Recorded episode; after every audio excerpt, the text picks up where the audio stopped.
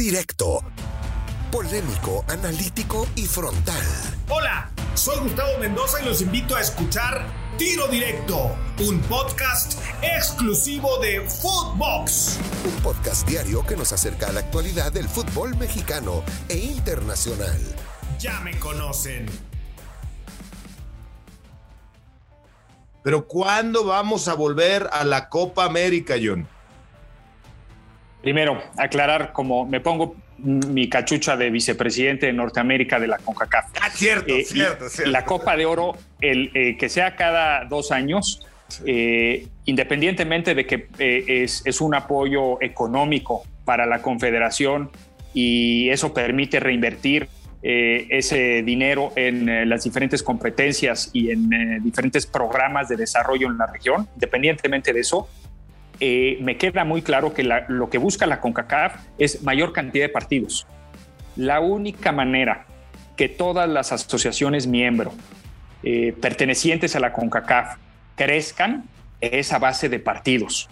Y por eso creo que la estrategia que tiene el presidente Montagliani, avalada por el Consejo que soy miembro y por el Congreso, que obviamente México tiene uno de los 41 votos, eh, sin lugar a dudas es una estrategia adecuada porque a mayor participación de todos los equipos varoniles y femeniles, mayor desarrollo de las elecciones. No quepa la menor duda. Si queremos tener mejores contrincantes en la confederación a la que participamos, tenemos que tener mejores rivales y tiene que haber más partidos. Y en ese sentido creo que el que existan los torneos cada dos años es positivo, porque vemos que hay selecciones. Ahora vimos a un eh, Salvador peleando al tú por tú, a un Trinidad y Tobago, que es, siempre es un equipo complicado, una selección de Jamaica fuerte, ya vimos que una selección de Jamaica femenil nos dejó fuera de, de- de un mundial femenil. Eh, me parece que esta estrategia con CACAF de a mayor cantidad de partidos, mayor desarrollo, sin lugar a dudas, es positiva. Positiva para la región y en largo plazo positiva para México. En el corto plazo, ahí es donde está el detalle. Ese es donde hemos eh, platicado eh, abiertamente con, con el presidente Montagliani y lo hemos hecho saber de muchas formas. Es nosotros eh, como, como México tenemos que buscar estos espacios que son muy importantes a nivel de preparación para las contiendas que son las contiendas grandes. Y llámese el, próximo Mundial de Qatar. Si todo sale bien y estábamos calificados para el próximo Mundial de Qatar, vamos a tener partidos de la Nations League antes del Mundial. Y ahí es donde hemos podido negociar con la CONCACAF, no nada más como México, sino pensando en los tres equipos eh, que vayan al Mundial de Qatar o cuatro, dependiendo obviamente si se gana ese cuarto lugar en el medio que tenemos con Oceanía. Si, si podemos tener eh, eh, partidos que sean diferentes a los de la Confederación con otro tipo de rival, llámese sudamericano, asiático, europeo, obviamente hay que luchar por tener esos partidos. Los partidos de la Nations League antes de un mundial no nos van a ayudar a preparar.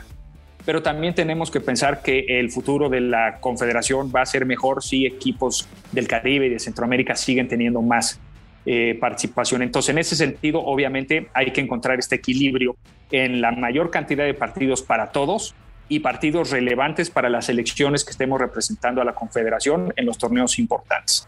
Ahora bien, eh, el, tema de la Copa América, lo platicamos tú y yo, como bien dices, desde hace tiempo. ¿Cuál es nuestro sueño? Copa Continental. No es ni siquiera la Copa América, Copa Continental, en donde no tengamos a México como un invitado único o a México y Estados Unidos como alguna vez, si no mal recuerdo, sucedió, invitados únicos, sino que tengamos a un grupo de, de, de equipos eh, de la CONCACAF participando con obviamente todos los equipos de la CONMEBOL eh, participando. Si como logramos la Copa América del Centenario, John, perdón que te interrumpa, Así es, más o menos. como ¿no? la del 2016, si no mal recuerdo, eran 6 y 10, con Sí. 16 equipos se puede hacer un extraordinario torneo y aún así si nos damos el lujo de tener invitados de otras confederaciones como hoy tenemos a Qatar en, eh, en la Copa de Oro que reviste, que trae un fútbol diferente, que representa un reto adicional, creo que si logramos algo así eh, de la mano de CONCACAF y de CONMEBOL eh, sería maravilloso nosotros como México y, un, y en un tono personal como vicepresidente de la CONCACAF, vamos a empujar que esto se dé. Al fin del día, este es un tema de la CONMEBOL con la CONCACAF eh, y que además, apoyado por la FIFA, puede darse y puede darse creo que maravillosamente bien. Ojalá, ojalá y esas pláticas se reanuden pronto. Hoy que ya vimos que terminó la Copa América, estamos a escasos eh, días que termine la Copa de Oro, estamos a 10 días para que termine la, Copa de Oro. Eh, creo que una vez terminados estos dos eh, torneos y viendo lo que viene hacia Qatar y después de Qatar, obviamente de la mano de FIFA, porque los calendarios van a ser bien complicados. Está, ojalá y se pueda echar el andar lo antes posible el Mundial de Clubes con esta nueva versión eh, expandida que está buscando el presidente Infantino, que desafortunadamente por, por la pandemia se tuvo que posponer. Está también esta nueva iniciativa de, de la propia FIFA de ver si puede haber mundiales cada dos años a nivel eh, femenil y varonil y los mundiales juveniles de una vez al año. Entonces creo que a nivel calendarios vamos a ver muchos eh, avances en los próximos años. Obviamente nosotros como México, Canadá y Estados Unidos tenemos un gran reto rumbo al 26. Tenemos que competir, tenemos que eh, tener partidos que sean de relevancia para que nuestras selecciones lleguen en el mejor nivel posible a esta contienda en Norteamérica. Eh, pero me parece, me parece, Gustavo, que México sí va a tener más participación internacional. Ojalá y se den las cosas como para que tengamos esta Copa Continental. Y si no es así, es porque sea que tengamos mundiales cada dos años. Copa Continental antes del 2026, ¿sí o no? Ojalá. Mi sueño. Ojalá. A ver, John, por último. 2025. 2025. Venga, apuntémosla, ¿eh? Ya lo dijo aquí el presidente de la federación y vicepresidente de la CONCACAF. Ojalá, ese es el objetivo, ojalá y se pueda lograr. John, entiendo que con la medida, y lo dijiste muy bien, en que rocen CONCACAF con México, Estados Unidos y Costa Rica, Canadá, al que quieras poner en tercer, cuarto lugar.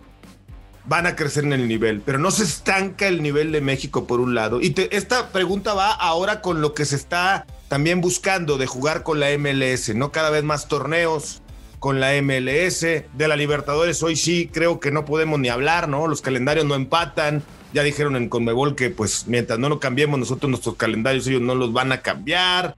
Em, no se ha hablado del tema, ¿por qué? Porque México ve un mejor rendimiento económico que va a ayudar para crecer a la estructura de los clubes y juega más torneos con la MLS, aunque con ello quizá no lleve un aumento de nivel para los equipos mexicanos, pero sí para los de la MLS, desde mi punto de vista. Eh, de Libertadores ni hablamos. ¿Vamos a ver pronto una Liga MX MLS única o va a ser siempre torneos alternos a los que cada federación eh, individual o particular como liga tengan? varias respuestas. a la primera parte de la pregunta, el, hecho de, esta, eh, buscar que no nos estanquemos, primero, el, el nivel si sube, repito, si sube todo el nivel de los diferentes equipos de CONCACAF, obviamente eso nos ayudará a nosotros para cuando tengamos participación en torneos de CONCACAF. ¿Dónde está la responsabilidad de la federación? En todos esos otros partidos que no jugamos dentro de la CONCACAF. Y ahí está la responsabilidad nuestra de tener una muy buena relación con otras federaciones. Hoy tenemos a nuestra Secretaría General y a la Dirección de Operaciones y a la dirección eh, comercial trabajando arduamente en UEFA, con Conmebol, teniendo muy buenas relaciones con diferentes confederaciones. Eso nos ha, confederaciones y asociaciones miembro. Tenemos acuerdos firmados con la Real Federación Española de Fútbol, con la, con la Federación Ecuatoriana, con eh, federaciones en el Caribe. Vamos ahora a implementar uno con la Federación eh, puertorriqueña, con la Federación guatemalteca. O sea, el hecho de tener buenas relaciones eh, en el extranjero nos va a permitir tener equipos muy relevantes para los otros partidos en donde no participemos en la, con la Confederación. Y ahí viene, otra vez repito, la importancia de tener esta gran sociedad con Zoom para, para ser atractivos para equipos europeos y sudamericanos y asiáticos de poder venir a jugar con nosotros. Entonces, esa responsabilidad de no estancarnos es nuestra.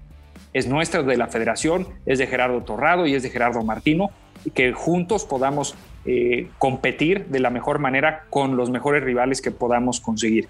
En cuanto a la relación de los clubes en las competencias internacionales, pasa exactamente lo mismo que con la selección nacional.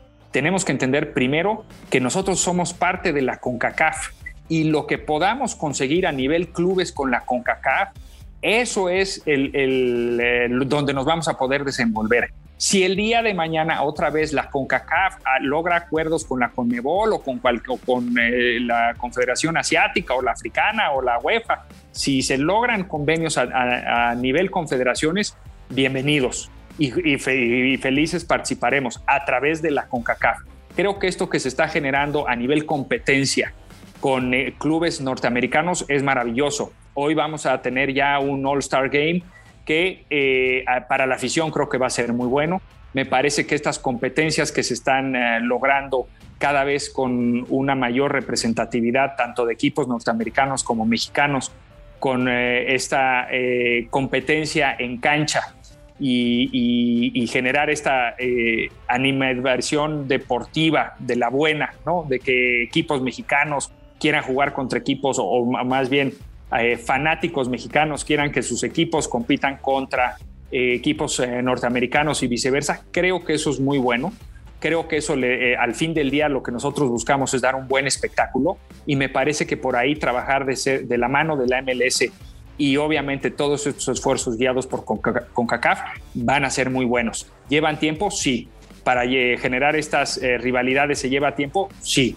Pero yo creo que hoy teniendo ya partidos como el All-Star Game, teniendo a jugadores mexicanos en, la MLS, como el caso de Carlos, como el caso de Javier, como eh, eh, eh, otros casos de que Efraín, otros casos que tenemos allá de gente nuestra, creo que también ayuda a generar esta rivalidad muy buena. Tenemos obviamente a, Rodolfo en Miami entonces creo que eso sí nos va a ayudar a que con la rivalidad generemos espectáculo. El espectáculo obviamente hace que, todo se mueva, que tengan ellos mejores jugadores. No podemos eh, quitar el dedo del renglón de que los equipos del MLS se están reforzando y se están reforzando muy bien. Jugadores de alta calidad mexicanos se lo están llevando para allá, ya sea recién traídos de Europa o salidos de aquí. Y eso eh, a nivel competencia siempre va a ser positivo. John, estamos obligados o está obligada la selección, por último, en los Juegos Olímpicos a traer medalla? Yo creo que estamos obligados, Gustavo, siempre a competir con lo mejor. Nosotros como estrategia interna de la federación estamos, eh, nos estamos comprometiendo de nosotros para nosotros estar en el top 8 del mundo, en todo lo que hagamos. Llámese fuerzas eh, básicas o selecciones menores, varoniles, femeniles, la mayor varonil, la mayor femenil. Hacia eso tenemos que tirar siempre, siempre. En otras palabras, en el Mundial eh, varonil es el famoso quinto partido. Ahí es. donde le tenemos que tirar. Eh, obviamente en Copas de Oro es ganarlas.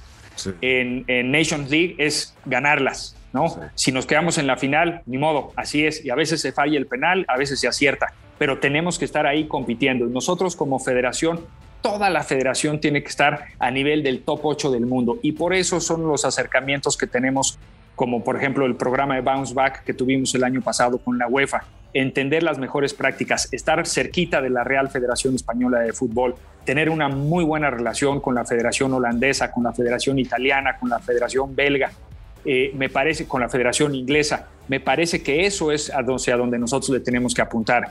Y, en el caso especial ahora de la, de la selección olímpica, obviamente tenemos que estar en el top 8. Top 8 es pasar la fase de grupos. Me parece que vamos por muy buen camino. La mentalidad de Jaime, de Memo, de, eh, de, de Romo, de Henry, de Diego, de todos los que, de los refuerzos y de todos los que están ahí, de Alexis, de lo que vimos de Antuna, la verdad que no, eh, de Jorge Sánchez, todos los que eh, pudimos ver en la madrugada del jueves pasado, que dieron un extraordinario partido. Ese es el México que queremos. Habrá veces que le podamos meter cuatro a Francia y habrá veces que después de un extraordinario partido perdamos. Así es el fútbol, pero tenemos que jugar a ese, con ese nivel de competencia y creo que en ese sentido eh, no puedo yo como presidente de la federación más que estar extraordinariamente agradecido con los clubes de la Liga MX que nos prestaron a sus jugadores en todo este proceso de preparación de la, de la selección olímpica. Es bien complicado porque es un proceso en donde se va decantando los jugadores, no los que arrancan en este proceso son los que llegan a la, a la Olimpiada y en ese sentido no tengo más que agradecerle a los clubes y desde luego a los jugadores, porque todos los jugadores que fueron en algún momento convocados por Jaime hicieron un extraordinario papel. Pudimos ganar el preolímpico en eh, Guadalajara, nos fuimos a, España a seguir, eh, a Marbella a seguir eh, preparándonos. De ahí tuvimos el partido contra Panamá en Estados Unidos ya con los refuerzos de ahí todavía un partido más en Japón para finalmente debutar contra Francia. Esperemos que, que el camino hacia, hacia esta medalla siga por un eh, muy buen paso y estamos ahí en las manos de Jaime. Creo que estamos en muy buenas manos. John, infinitas gracias. Como siempre, te agradezco que hayas sido el padrino de tiro directo en Footbox. Te mando un fuerte abrazo y espero poderte eh, saludar, ya sea por ahí luego en un partido, ya cuando la pandemia nos lo permita, o si no, algún día volver a entrevistarte por aquí en Tiro Directo en Footbox. Te mando un abrazo, John. Muchísimas gracias por ser el padrino. Un verdadero gusto, un placer haber arrancado con, contigo en esta nueva etapa, Gustavo. Éxito, el mayor de los éxitos y un fuerte y muy cariñoso abrazo a todos los que nos están escuchando. Gracias. John de Luisa, presidente de la Federación Mexicana de Footbox. No olvide, todos los días de lunes a viernes, tiro directo a través de las diferentes plataformas en Footbox. Hasta la próxima. Tiro directo, exclusivo de Footbox.